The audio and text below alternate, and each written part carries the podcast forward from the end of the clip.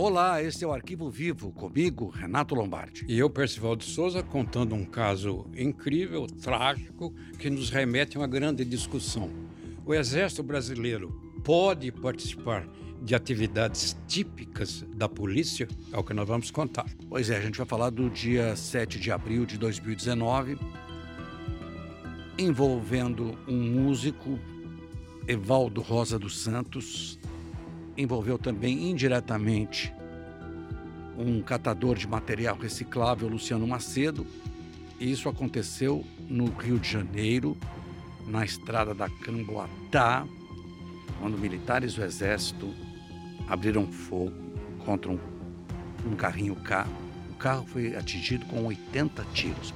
Você vê, Lombardi, no detalhe, ele havia acabado de sair de uma intervenção militar uma intervenção federal, era o Exército que estava tomando conta do Rio de Janeiro, inclusive do governo do Estado. O Exército mandava tudo. Mas quando houve esse episódio, já estava findo esse, esse momento.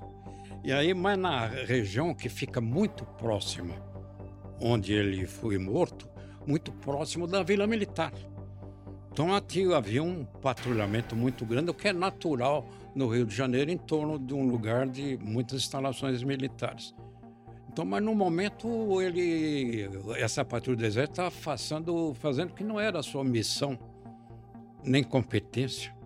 Não era lá para estar tá fazendo isso. Patrulhamento lá no morro, na comunidade, coisa do exército, é, da polícia, não do exército. E existia, porque existia um decreto na ocasião que dizia, entre outras coisas, que dava às Forças Armadas a garantia da lei e da ordem. LGO. Então, a gente já discutiu isso a respeito do trabalho.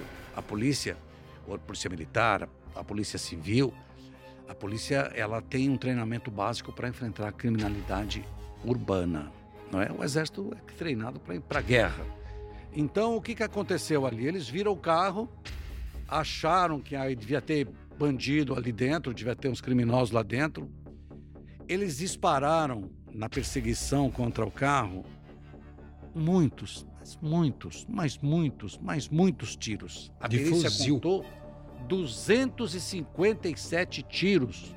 80 acertaram o, o músico que porque o músico Evaldo, ele tinha 51 anos, ele ia com a família para um chá de bebê. Veja que loucura isso. Ia para um chá de bebê e ainda era dia. Onde entra o catador de, de material reciclável? Ele foi ajudar o músico e também foi morto. É. Ele imaginou que pudesse ajudar no socorro do músico. Ele quis ajudar. Então você veja só, hein?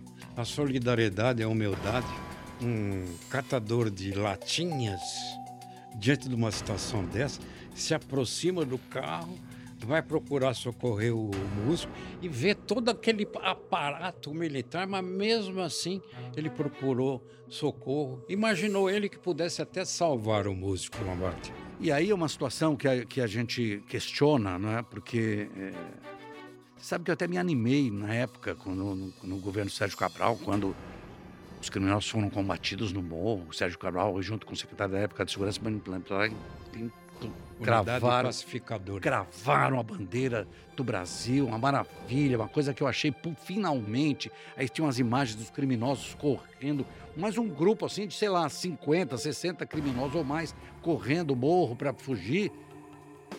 E aí o que, que acontece? Aí você coloca gente inabilitada para fazer esse tipo de abordagem para fazer esse tipo exatamente de enfrentamento, porque ali você tava, tinha uma família que é para chá de bebê.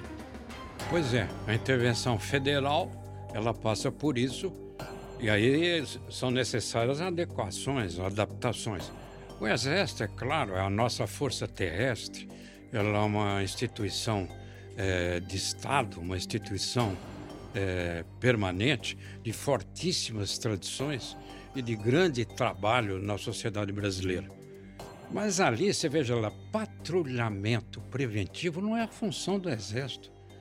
Até porque, uh, você veja só, você é um patrulhamento uh, fazendo isso, armado só de fuzil, que é uma arma de longo alcance, Lombardi. Você com um fuzil nas mãos, você pode atingir um alvo a até mil metros de distância. Para que isso num patrulhamento? Você precisa exatamente, já que você vai abordar um carro, por exemplo, por hipótese, você tem que usar arma curta, mas isso é elementar, é técnica operacional. Olha, foi uma coisa que realmente foi, foi muito triste, porque tinha até criança, tinha criança no colo dentro do carro, um carrinho pequeno, com muita gente. O testemunho das pessoas que sobreviveram, elas disseram que não teve abordagem, não teve nada, já foi Atiram. dando tiro, foi dando tiro. Dos militares envolvidos, eh, eles foram processados, mas de, eram, eram um grupo de 15 militares, oito foram condenados. Apenas que variam de 28 a 31 anos. Mas hoje ainda eles estão apelando para o Superior Tribunal Militar para tentar ver ou vai diminuir a pena ou estão tentando uma absolvição ali. Aliás, é uma coisa que provoca discussões, porque a partir da Constituição de 88 foi inserido na nossa Carta Máxima uma determinação que é, é nos homicídios é, comuns, ou seja, fora, no caso da esfera militar, a competência do julgamento é o Tribunal do Júri. Justiça militar é para casos militares. militares. Casos acontecidos no, nas dependências de um quartel, ou pelo menos uma ação militar para garantir a segurança desse quartel. Aí, no caso, por que abordar esse carro? É, por Qual a razão? Para mim, Qual é, razão? Mas pra- isso não é abordagem. Isso foi aproximar-se para um fuzilamento. Porque na cabeça, eh, muitas vezes na cabeça do, do policial, até hoje, muitas vezes no, do policial militar, no Rio de Janeiro a gente vê enfrentamento, tendo carro, você acha que tem bandido. Não tem bandido. Por que isso? Porque não existe o preparo para a abordagem. Ah, mas você está abordando hoje e o cara já desce atirando. Mas é diferente ali, né? Ali você via que era, primeiro que era um carrinho pequeno, o bandido não vai roubar um carro pequeno.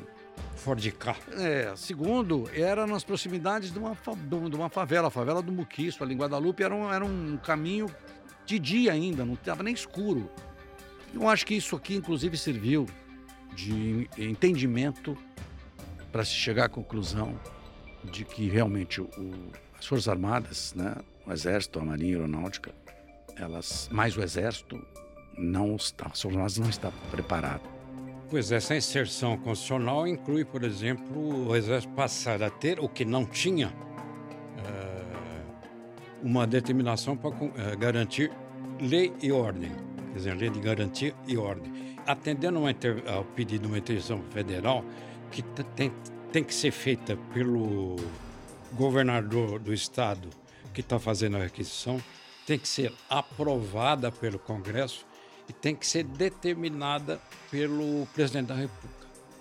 Agora, nessa, nessa LGO, Garantia e Ordem, é preciso que se dê, como se dá ao, ao Exército, todo o poder de polícia.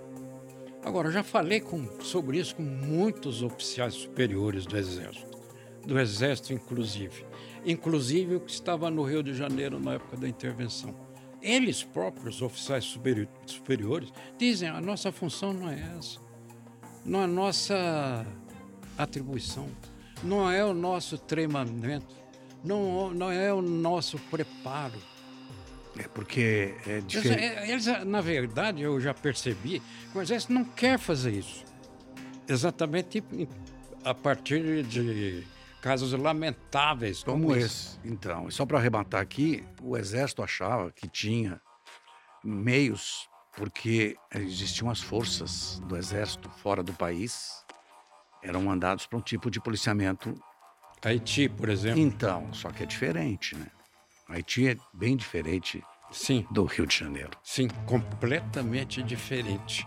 Aliás, eu tive com esse general ao qual me referi, com quem eu conversei, a intervenção federal no Rio, também esteve no Haiti. Haiti. Ele fez essa comparação. Situações completamente diferentes. Garantir lei e ordem no, no Haiti é uma coisa, aqui é outra, completamente diferente. Até a próxima.